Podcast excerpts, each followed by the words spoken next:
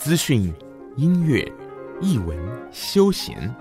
每个星期六 AM 一四零零电台，张志斌伴您度过乐活好时光。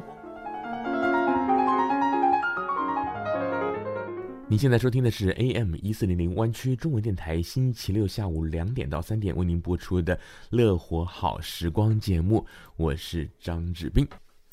在最近几次节目当中，我们都播出了关于古物收藏方面的一些内容，有些是书法、画作、陶瓷、古玩等等。当然，我想并不是每一个人都会成为古物收藏家。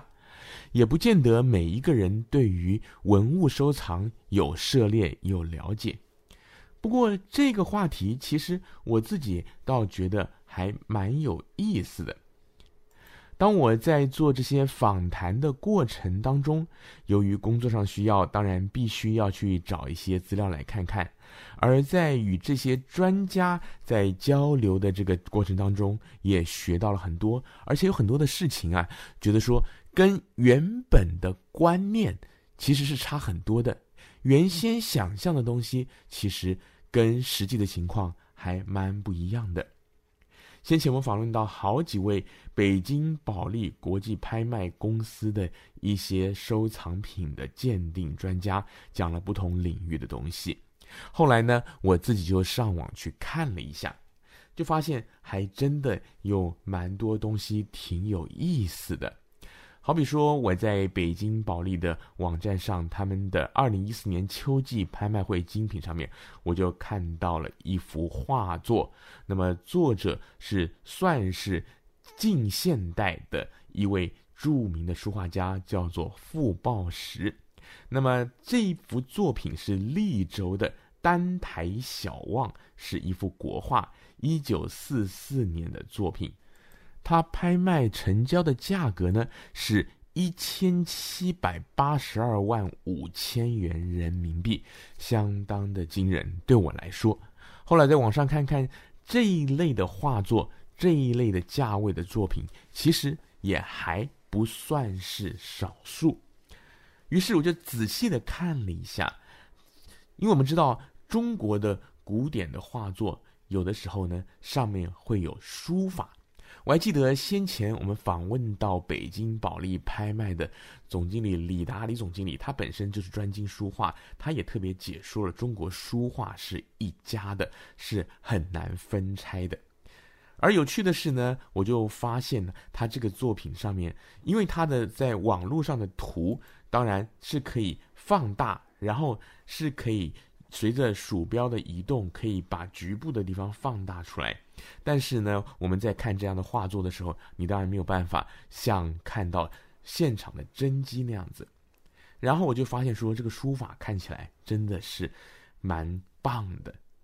也只能说是蛮棒的，因为我对于书法的形容词汇实在很有限。但是我想跟很多朋友一样，看到那个书法，尤其像那种行书、草书，有时候还真的不知道写什么。那傅抱石的这幅作品，它上面题的词是“一上丹台望，千峰到帐前，云阴峰区尽，石壁华流泉。部落空中雨，人中世外华。浮丘缘不远，梦户好同攀。甲申五月初八日，写苦瓜诗于重庆西郊，兴誉傅抱石。这个是书法的部分，那么。对于诗词，我本身是有一点兴趣的，所以说看了以后就觉得说，真的是很有意境。那讲到这幅画又是什么呢？它这幅画呢，它叫《丹台小望》。简单的讲呢，就是在一个很大的山壁前面，当然这个山呢，它是有山壁，就是山岚雾霭，然后旁边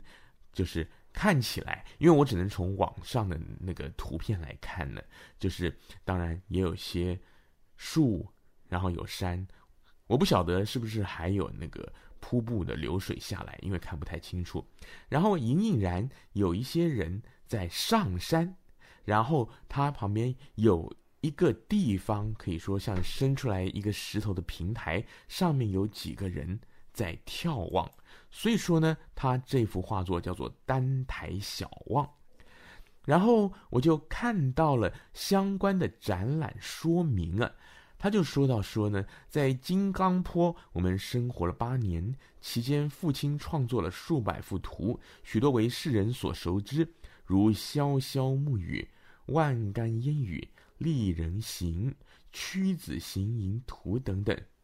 父亲每于画作题上，坐于重庆西郊金刚坡下抱石山斋。于是，在人们心目中，金刚坡下抱石山斋成为傅抱石许多绘画精品的诞生地。那这个解说很显然的是傅抱石先生他的子女所写的。他这边又说到，这个所谓抱石山斋，其实连画室都称不上，原先是房东家里面堆杂物的地方，矮小阴暗，只有一张方桌子，房东借给我们吃饭用的，所以必须要等吃完饭以后，父亲才可以拿来作画。而由于光线不足，父亲总得把桌子搬到靠门口的地方画画。他画画时候全神贯注，用大笔在纸上纵横驰骋，须臾间是满纸烟云。由于渲染的时候水用的多，整个画面是湿漉漉的，需要赶快放在火盆上烤，烤到半干的时候再放到桌上进一步的加工。如果是夏日的话，父亲也就是傅抱石先生常常是光着上身，脖子上围着一块擦汗用的发黄了的毛巾。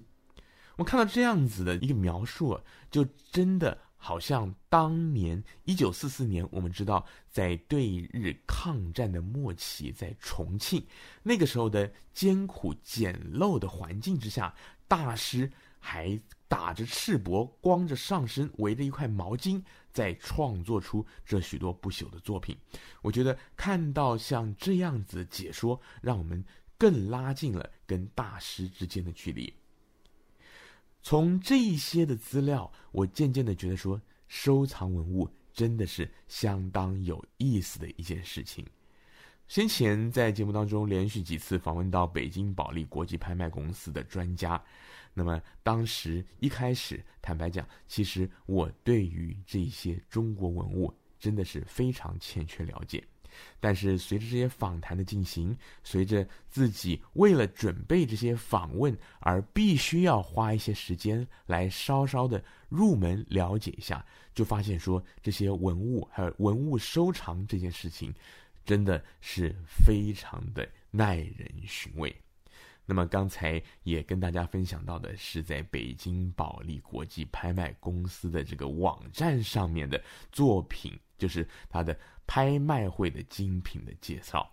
我想听众朋友，如果您对这个拍卖这个事情本身觉得说跟您关系不太大或者没有兴趣的话，我觉得还是可以去看一看，因为从这个拍卖的网站上面。作品的介绍当中，我觉得就可以了解到很多的艺术、很多的历史、很多耳熟能详的名家他们的故事，而这些故事呢，有的时候还真的是蛮有趣味的，就像刚才讲到，傅抱石可以说是鼎鼎大名的一位书画家。但是我到今天，我到刚才上这个网看了以后，才想象到，哎呦，这个大师原来并不是说仙风道骨，穿着这个长袍在优雅的画室里面挥毫，而是可能是在这个抗战期间，例如说像是在窑洞、在陋室，